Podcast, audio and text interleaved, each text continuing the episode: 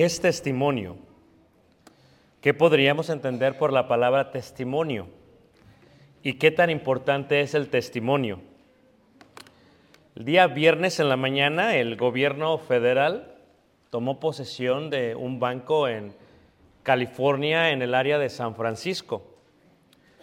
Lo hizo porque la mala administración del mismo llevó a una sequía total en sus depósitos de efectivo, lo cual llevó a que el día miércoles y jueves la mayoría de la gente que se estaba enterando de lo que estaba pasando sacase todo su dinero del banco y al sacarlo, pues realmente se quedaban sin nada, ya que todos los bancos dan préstamos y utilizan el dinero de los usuarios para ayudar a otros usuarios.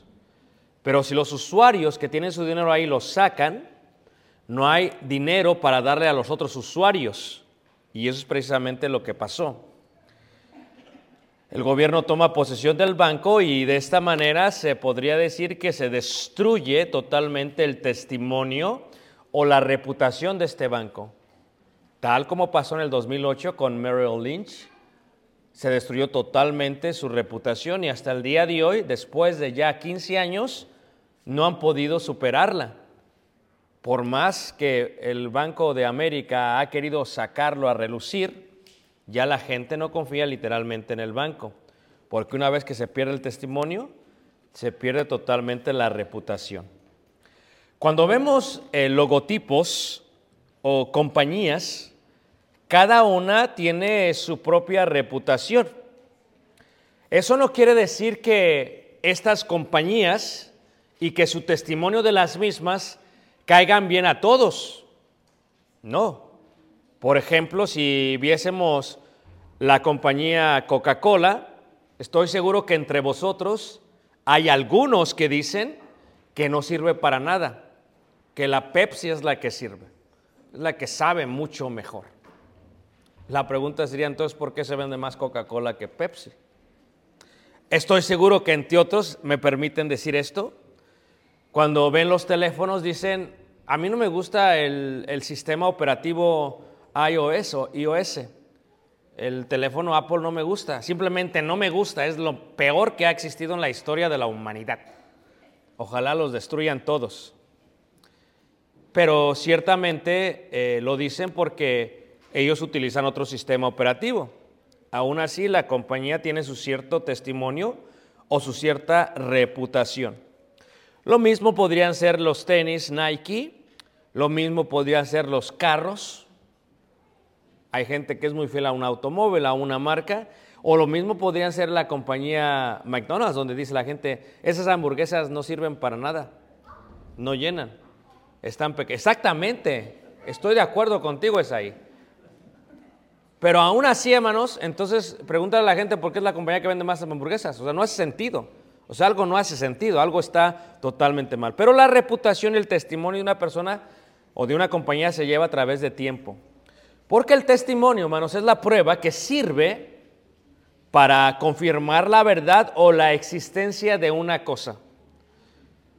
¿Es importante el testimonio? Preguntaríamos. O sea, ¿es importante el testimonio que tienes tú, que tengo yo, que tenemos nosotros, o que tiene una compañía o que tiene un ser humano? ¿Es importante? La respuesta es sí.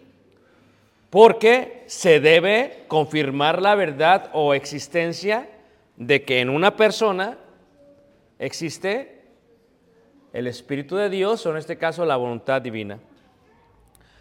Jesús, cuando vemos su crecimiento de niño en Lucas capítulo 2, versículo 52, vemos que su madre María, de la cual hablábamos recientemente, era una mujer, era una joven judía con una intachable, intachable vida. De tal manera que su humildad, su amor, su profundo celo, su obediencia la llevó a ser la madre de Jesús. Y Jesús cuando iba creciendo, aprendiendo primeramente de su madre y después de su padre, según se creía José, dice que cuando él crecía en sabiduría y en estatura, también lo hacía en gracia, o sea, en testimonio, en aprecio, o sea, caía bien en virtud, caía bien con Dios y también con los hombres. La respuesta es sí, el testimonio es importante para que una persona esté bien con Dios y con los hombres. Pero la otra pregunta es, ¿fue siempre así en el caso de Jesús? Esto es, Jesús creció en gracia para con Dios y para con los hombres. ¿Fue siempre así? ¿O había en su vida algunos, se dice mucho esto en México, eh, la palabra haters? ¿O había muchos haters en la vida de Jesús? Totalmente, totalmente. Porque cuando ves tú la vida de Jesús en el Evangelio de Marcos capítulo 2 versículo 16 dice que muchos hablaban de Jesús diciendo mientras él caía con mucha gracia al pueblo, a los discípulos y a aquellos seguidores que tenía, muchos decían y hablaban mal de Jesús decían, no, este con, con pecadores se sienta. O sea, hablaban mal de Jesús, había haters, aunque Jesús es perfecto. No solamente eso, cuando Jesús ve el poder que tiene, los milagros que hace, las maravillas, los prodigios, ¿cómo responde la gente al testimonio de Jesús? Muchos de esos decían, no, no, no, este, este lo que hace es el poder de Belzebú, o sea, del diablo. Y dice Jesús, si, si el diablo echa por su mismo poder al diablo, una casa dividida no puede permanecer. ¿No has sentido lo que dices? Es ilógico decían de él y decían, este es simplemente hijo de José el carpintero. Minimizaban su vida por el oficio y el trabajo de su padre José. No, no es hijo del carpintero, decían algunos. O sea que tenía haters en su vida o haters, a pesar de que, de que su vida y su testimonio era perfecto. ¿Acaso no dijo aquel siervo y discípulo Natanael, dijo, ¿Puede acaso salir algo bueno de Nazaret? Es como si dijeran, ¿puede acaso salir algo bueno de, de Bogotá? ¿Puede acaso salir algo bueno de Monterrey? ¿Puede acaso salir algo bueno de Ciudad de México? Sí. Sí, sí puede, de las tres, ¿ok? De las tres, sí puede. En el caso, o sea, la mala reputación y testimonio que tenía la ciudad o el pueblo de Nazaret era que creían que si el testimonio de Nazaret era malo, por lo tanto el testimonio de Jesús era malo también.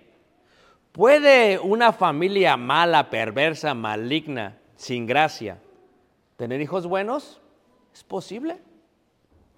Porque el testimonio es individual, aunque al principio es familiar. Mi jefecito, mi papá tiene esta costumbre y dice o decía siempre, dice, mi hijo, no somos ajonjolí para caerle bien a todo mole.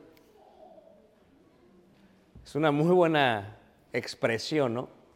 Tú vas a comer mole a Oaxaca, tienen siete tipos de moles. Pero ¿qué es lo bonito del mole cuando te lo sirven? O sea, cuando te lo presentan, ¿verdad? Que viene la mesera, agarra la ajonjolí, ¡pac! Se lo avienta. Y el ajonjolí le da un sabor bien especial al mole. A mi esposa le gustan los bagels que tienen ajonjolí. O sea, la ajonjolí tiene un sabor así como muy profundo, muy bueno. Y le da un toque al mole, sea picoso, sea dulce, y, y se lo avienta. Pero papá decía, no, no, es que, mijo, pues no somos ajonjolí para que le viene a todo mole. Y es cierto, hermanos. O sea, tienes tú que aprender que tu testimonio, cualquiera que sea, no le va a caer bien a quién? A todos. Porque en la vida existirán haters. Es una realidad, hermanos. Siempre hay haters, o sea, es parte de la vida. Ojalá tú no seas uno de ellos, pero siempre hay haters. O sea, cuando ves eh, la Biblia eh, y se dan los diez mandamientos, el noveno mandamiento es, no dirás falso testimonio. O sea, va a haber alguien siempre que no importa lo que tú hagas en la vida que va a hablar mal de ti y va a dar un falso testimonio de ti. Por eso el mandamiento a los judíos es, no vas a dar falso testimonio, no vas a hablar mal de ellos. No vas a decir algo que está mal, eso está mal. Y dice, está en el noveno mandamiento y no lo vas a hacer. Era un mandamiento de parte de Dios. Porque una persona puede dar un falso testimonio. No, que ahí hacen eso, no, que ahí hacen eso, no, que esa persona es así, que es asá. Bueno, Pedro dijo claramente en la primera carta de Pedro, en el capítulo 4, en el versículo 16, que si alguien habla mal de nosotros o tiene algo mal en contra de nosotros, dice Primera de Pedro capítulo 4, leeré en el versículo 15, dice, así que ninguno de vosotros padezca como homicida o ladrón o malhechor o por entremeterse en lo ajeno. Claro, si, si, tienes un mal testimonio, pues vas a padecer. O sea, sí, vas a padecer. Pero dice, pero si alguno padece como cristiano, no se avergüence, sino glorifique a Dios por ello, porque es tiempo de que el juicio comience por la casa de Dios y si primero comienza por nosotros, ¿cuál será el fin de aquellos que no obedecen al Evangelio de Dios? Y si el justo con dificultad se salva, ¿en dónde aparecerá el impío y el qué? Y el pecador. De modo que los que padecen según la voluntad de Dios encomienden sus almas al fiel Creador y hagan qué? El bien. Porque el testimonio de uno debe estar basado en la verdad y no en el fingimiento. No en el fingimiento. O sea, Jesús no pudo evitar que la gente hablase mal de él. Pero la preocupación de Jesús durante su vida fue siempre que tener un buen testimonio ante quién? Ante Dios. Esa es la parte principal. Dios es alguien al que no podemos engañar. Por lo tanto, el testimonio tiene que ser bueno delante de Dios. En la segunda carta de Corintios, en el capítulo 1, el apóstol Pablo habla acerca del testimonio y de la importancia, la importancia que éste tiene ante Dios. Segunda carta de Corintios, capítulo 1, en el versículo 12. Dice así. Segunda carta de Corintios capítulo 1 en el verso 12. Dice, porque nuestra gloria es esta. El testimonio, ahí está, de nuestra conciencia, que con sencillez y sinceridad de Dios, no con sabiduría humana, sino con la gracia de Dios, nos hemos conducido en el mundo y mucho más con quién? Con vosotros. O sea que tú debes de preocuparte, número uno, por el testimonio que tienes ante Dios. Y si tu conciencia te redarguye, te reprende, como dice el apóstol Juan, si nuestro corazón nos, reprende cuanti más Dios. O sea, si tú sabes que no andas conforme a Dios, pues es normal que te sientas incómodo, que tu corazón te reprenda, que se mueva. Pero Pablo dice, no, no, mi conciencia me es testigo. ¿Puede acaso alguien engañar a Dios? No. Dios no puede ser burlado. Por eso dice la escritura, ¿verdad? Que nadie se engaña a sí mismo. Porque podemos hacer esto que, no, yo estoy bien con Dios, yo estoy bien con Dios, yo estoy bien con Dios. Y dice, no, no, no, nadie, no, nadie se engañe. A Dios no podemos engañar. Dios no puede ser qué? Burlado. O sea, ¿qué dice? El testimonio ante Dios es importante. ¿Hay acaso alguna cosa que sea encubierta ante el Señor? No. Todo está encubierto ante el Señor, hermanos. Todo Dios lo puede ver. Por ejemplo, en Hebreos en el capítulo 4, en el versículo eh, eh, 13 dice, y no hay cosa creada que no sea manifiesta en su presencia. No hay cosa creada que no sea manifiesta en su presencia. Dios sabe tu andar, sabe mi andar, sabe nuestro andar. No hay nada que podamos hacer contra él. Yo siempre he dicho que es, Dios tiene sobre nosotros una cámara, ya no de, de 14 megapíxeles, ya no de 1080 high definition, ya no de 4K, no de 8K, de infinitum K. O sea, sabe lo que está haciendo todo el tiempo. Y en este sentido, porque sabe lo que está haciendo todo el tiempo, no hay nada, que podamos eh, cubrirle al Señor. Por eso nadie se engaña a sí mismo. El testimonio ante Dios tiene que ser importante. Dice ahí, antes bien, todas las cosas están desnudas y abiertas a los ojos de aquel a quien tenemos que dar qué? Cuenta. El testimonio ante Dios es el que más nos debe importar, porque el mismo está basado en honestidad, integridad, altruismo, transparencia, verdad y sobre todo un profundo amor para nuestro Señor. Dios sabe. Y porque Dios sabe, tenemos que ser veraces con qué? Con Él. Dijo Pablo, mi conciencia me es testigo. Te pregunto yo, si tu conciencia, si el lugar donde se encierran el conocimiento que has obtenido en la vida pudiese testificar por ti ante Dios, ¿su testimonio sería en pro tuyo o en contra de ti? Eso declara el testimonio que una persona tiene que ante Dios. Porque Dios no puede ser qué?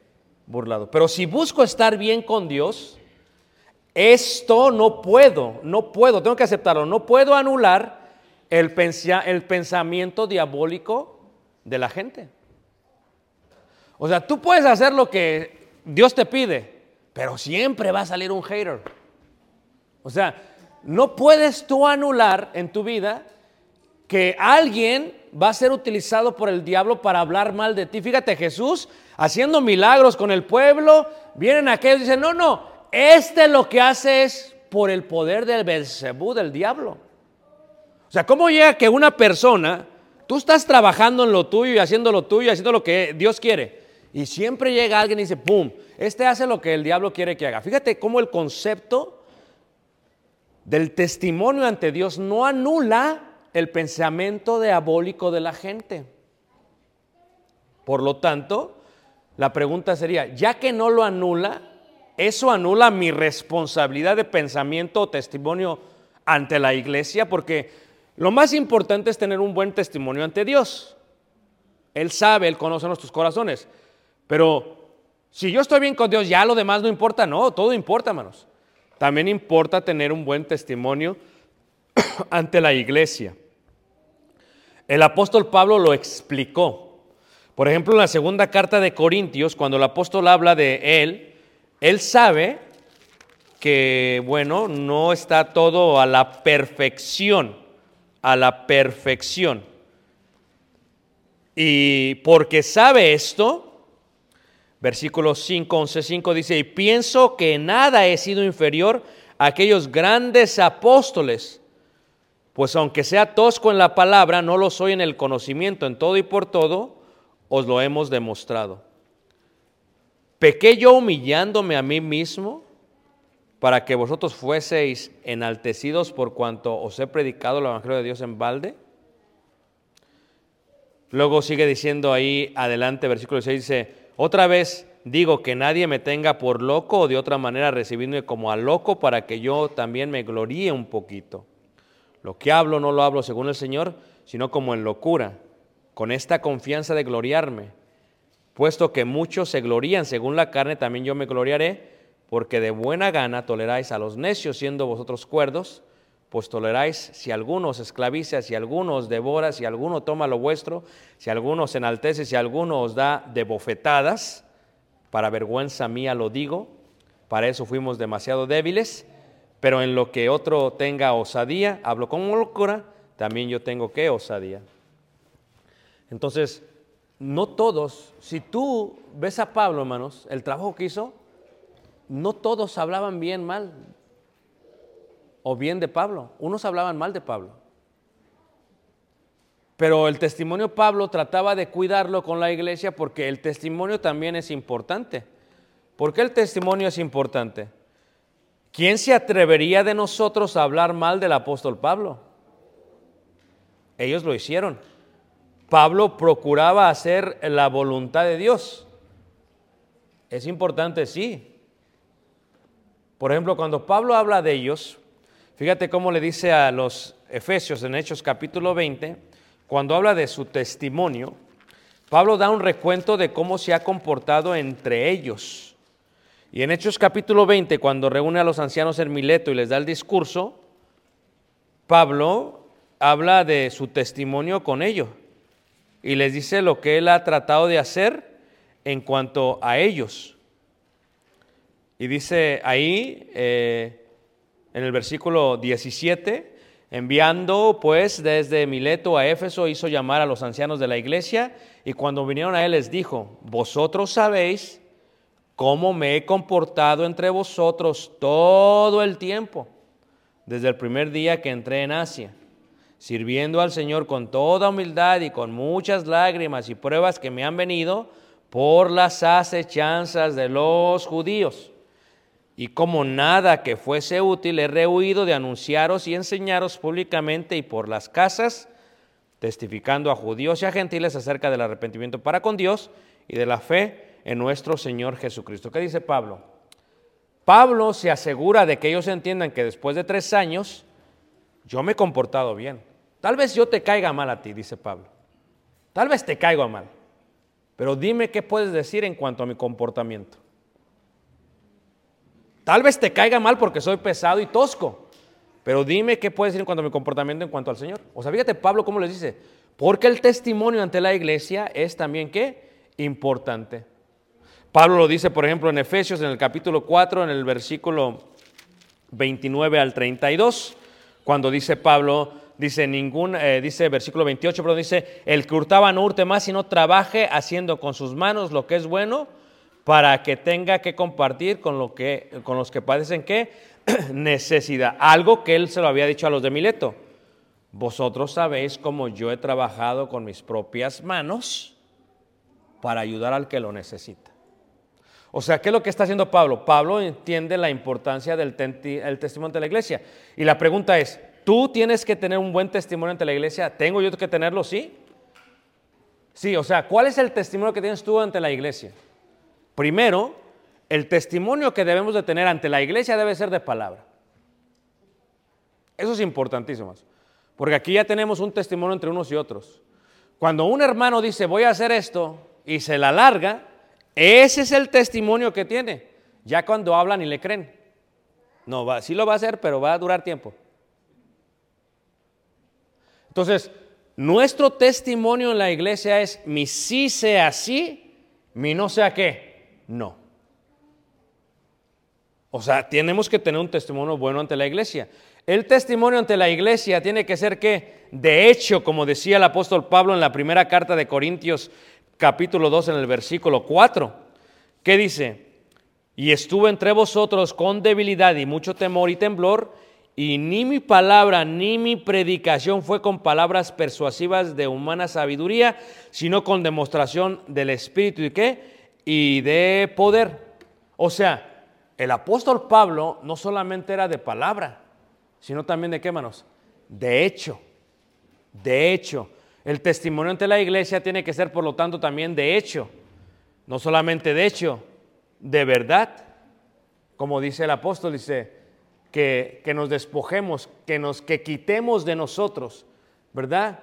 la palabra de mentira y que añadamos palabra de verdad. Tiene que haber verdad entre nosotros porque es el testimonio. Después de tiempo, y lo digo esto a los adolescentes y a los niños, porque a veces su testimonio desde chiquitos, a las niñas desde chiquitas, y se añade a los adolescentes y dice, no, este es bien mentiroso. Ya ni le creen, porque el testimonio se va dando. Cuesta la verdad, sí, tienes que afrontar las consecuencias, sí, pero uno tiene que hablar verdad y no hablar qué? Mentira. El testimonio tiene que ser basado totalmente ¿qué? en el amor. O sea, cuando uno ama a la iglesia.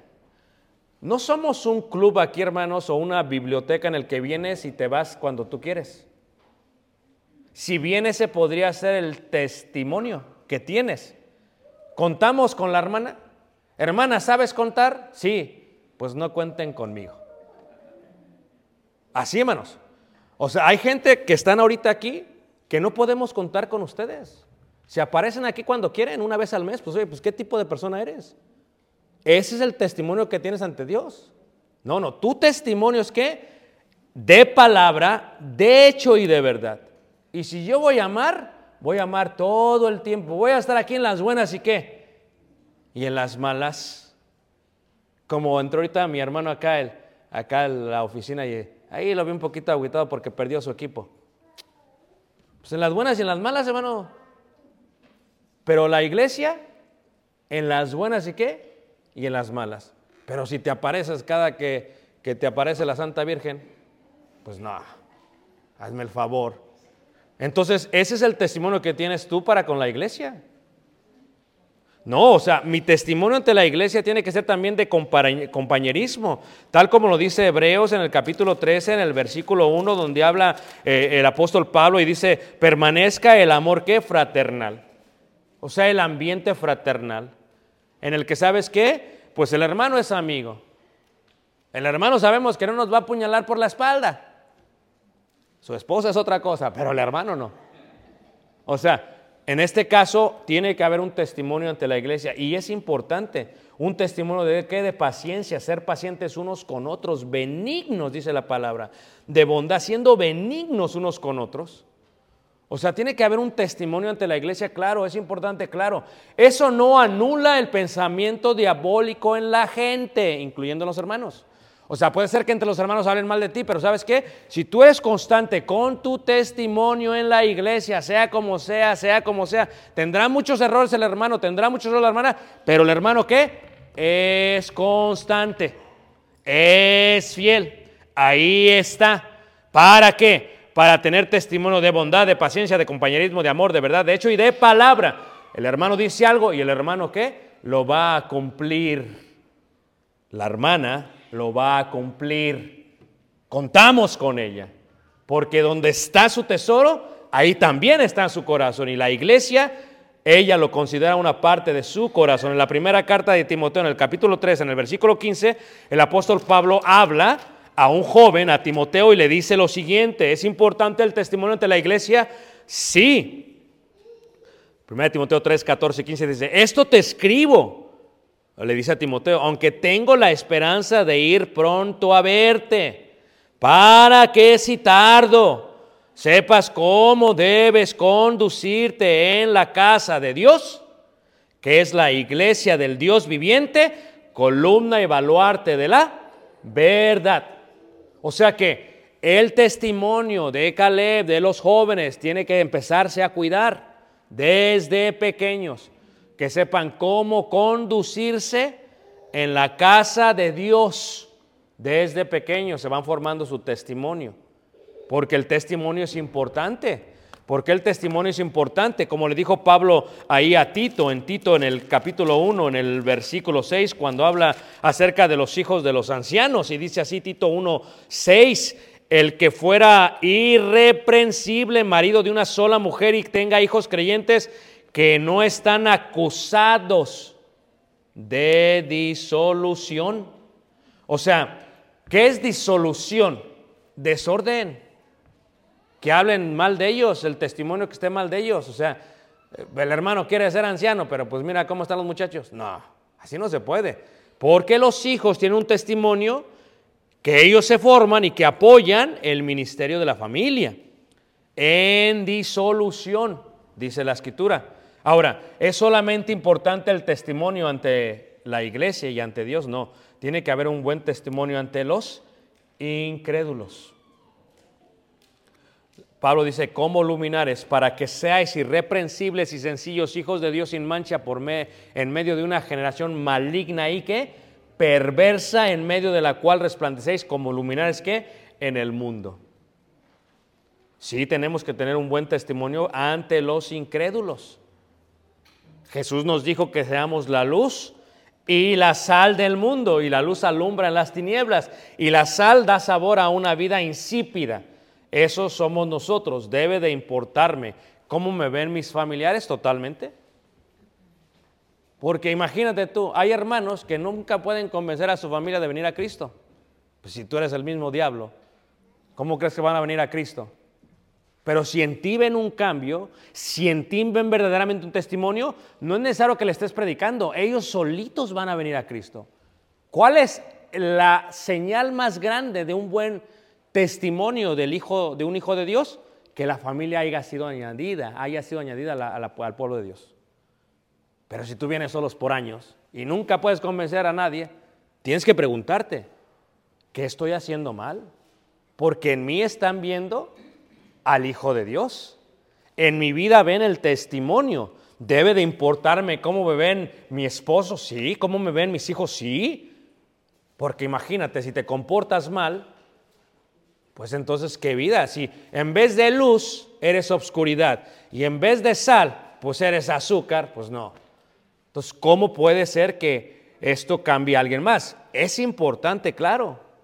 Habrá haters, totalmente, hermanos. O sea, siempre va a haber uno, aún en la familia, que desde chiquito tuviste problemas con ellas, que quién sabe qué, y creces y te siguen, te, te traen coraje.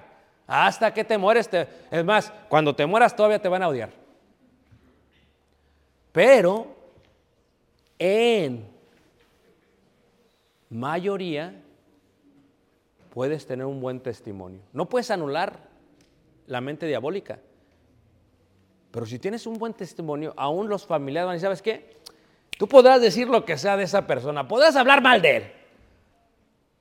Pero el árbol por sus frutos lo conoceréis. Ahí estábamos. Eso nadie lo puede negar. Porque el árbol, por sus frutos, ¿qué? Lo conoceréis. Pero al final del día, no todos, algunos aceptarán el testimonio.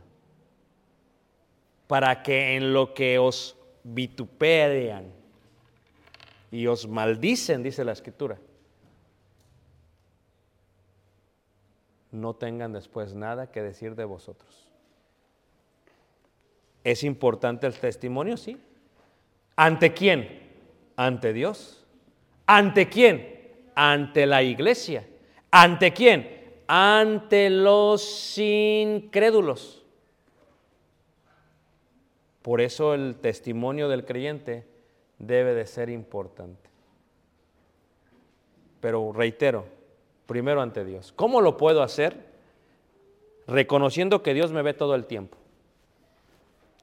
O sea, en la, en la, privacidad de mi hogar, de un cuarto, ahí me está viendo Dios. En el trabajo, aunque esté más allá de fronteras y me vaya a trabajar allá, me está viendo Dios. Y si uno sabe que siempre lo está viendo Dios, ¿sabes qué, Señor? Mi, mi corazón, mi conciencia es testimonio, me es testigo de que te sirvo, donde quiera que esté. Pero no puedo conformarme con eso. Tengo que también lo que ver, pero, pero ¿qué piensa la iglesia de mí? Porque está mal que diga, no, yo, yo estoy bien con Dios, ahí lo que los hermanos digan no importa. Espérate, sí importa.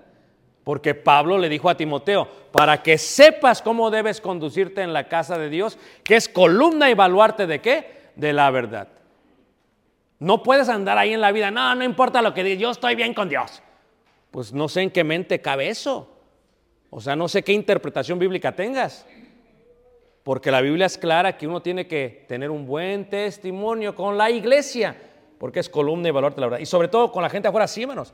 Porque al final del día queremos el bienestar para la gente. Queremos que crean al Evangelio y no hay Biblia más abierta que tu vida misma. Es tu vida la que les puede predicar el Evangelio. Tu honestidad, tu sinceridad, tu veracidad puede hacer que ellos vengan a Cristo. Es más, para las mujeres dice la escritura en Pedro que sin decir ninguna palabra, con la sumisión que tienen a sus maridos, vengan a quién?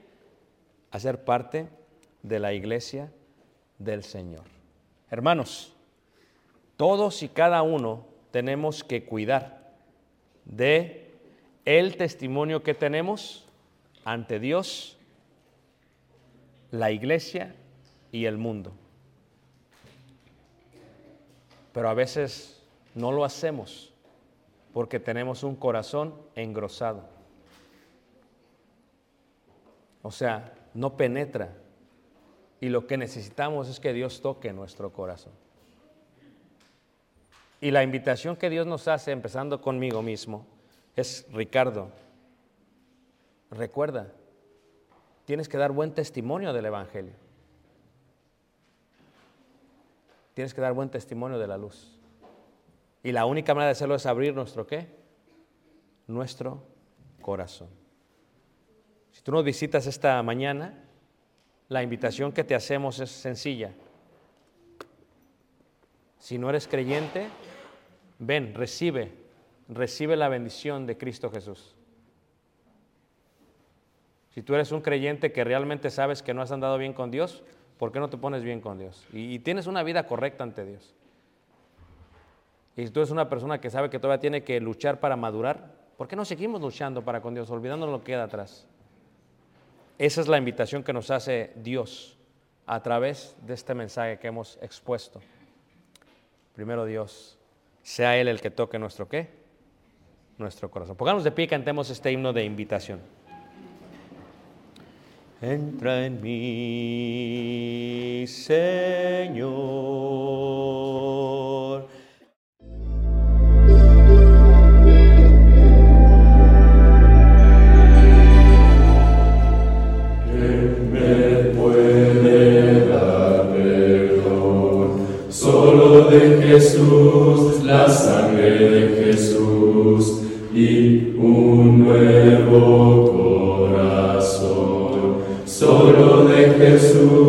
La sangre